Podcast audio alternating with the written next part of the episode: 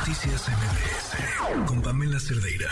Le agradezco muchísimo a Andrés Castañeda, coordinador del colectivo Cero de Sabasto, que nos acompaña en la línea. ¿Cómo estás, Andrés? Muy buenas noches. Hola, Pamela, ¿cómo estás? Buenas noches.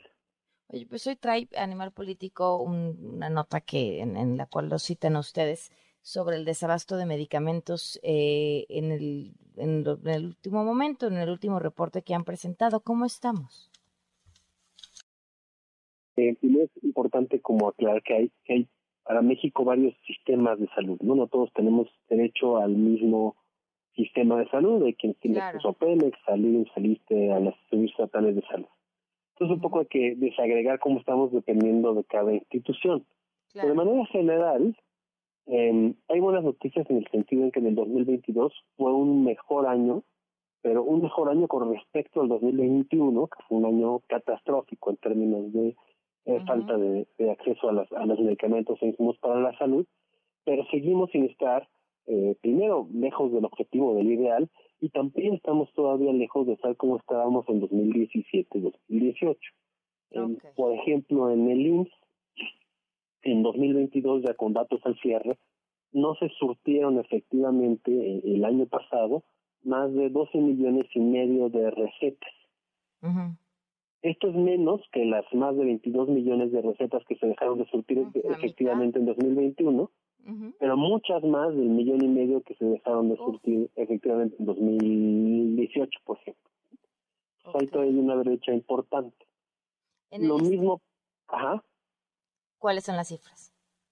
En, en, en el IMSS Bienestar, igual, este, llegamos a estar en niveles de 97, 96% de surtimiento completo de medicamentos estamos ahorita por ahí en el 90, llegamos a estar meses como noviembre, eh, octubre, 92, pero para diciembre de 2022 cayó otra vez a 90, ¿no?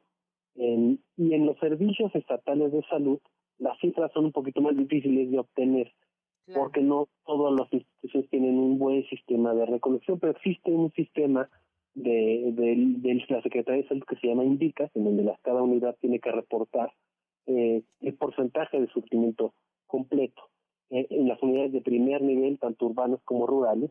Y lo que vemos es que a nivel nacional los peores niveles que, que, que se han tenido registro fueron el primer cuatrimestre de 2022.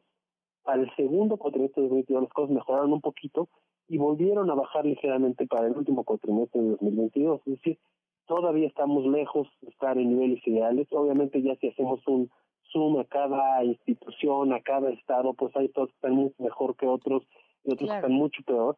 Pero de manera general creo que eh, pues muy muy contrario a estas declaraciones de que ya está resuelto el problema, pues vemos eh, con preocupación que si bien han mejorado, todavía no estamos ahí y mucho menos tendríamos que estar en una posición de comodidad y satisfacción, ¿no? Todavía hay mucho que hacer.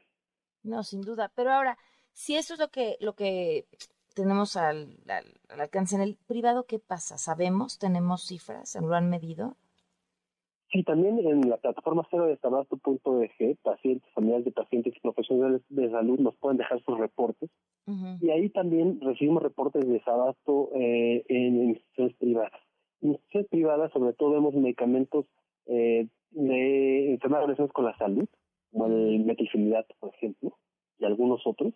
Y también eh, pues nos ha preocupado mucho el tema de algunos medicamentos para tratar el dolor crónico, como no es la morfina o la buprenorfina, algunos parches y otros y otros insumos.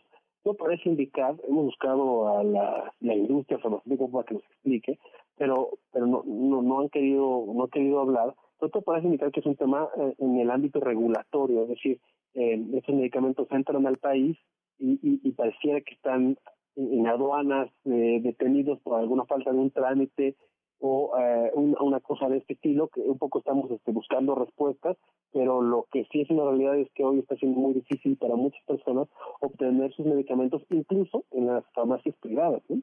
Sí, sí, sí, justo. Y, y también hablaban de la, de la falta de medicamentos eh, para la salud mental. ¿Han detectado qué está pasando? Son dos cosas. ¿no? Uno, eh, ha aumentado la, la demanda, ¿no? Eh, un poco derivado de, si bien la pandemia, pero también de la sensibilización en cuanto a, al, al, tratamiento relacionado con la salud mental, que ha aumentado y la oferta también de las instituciones de salud pública, pero esto, digamos, ha rebasado la capacidad o la planeación, eh, aunado los problemas propios del acceso a los medicamentos. Y, eh, ejemplo, en 2022, los medicamentos relacionados con la salud mental ocuparon el primer lugar en, el desabasto en, la plataforma y en el chatbot que tenemos, sobre todo los medicamentos para tratar problemas de ansiedad, de depresión, de trastorno de, atención, de trastorno bipolar. ¿no? Pero entonces, la primera razón, se buscaron más, después me imagino un tema de suministro, ¿algo más? Porque todavía estamos lejos de estar también en niveles ideales de tratamiento, ¿no? Es decir, todavía no todas las personas que necesitamos apoyo de un psicólogo o de un psiquiatra lo buscamos y si lo buscamos lo obtenemos. Y encima quienes lo buscan lo obtienen no están teniendo acceso a los medicamentos. Entonces, sí, sí es un tema que tenemos que poner sobre la mesa, nos tenemos que sensibilizar. Eh, un caso extremo, una consecuencia extrema de este tipo de, de, problemas son los suicidios que cada año con año van aumentando de manera preocupante y, y creo que sí es algo que tendremos que poner mucho más atención como sociedad civil, como autoridad, como organizaciones, etc. Pues te agradezco muchísimo que nos hayas tomado la llamada y que nos cuentes cómo está este tema, que bueno, cada vez mejor que el año pasado, pero todavía muy lejos de cómo empezamos. Muchísimas gracias. muchas gracias a ustedes. Gracias, buenas noches. Noticias MBS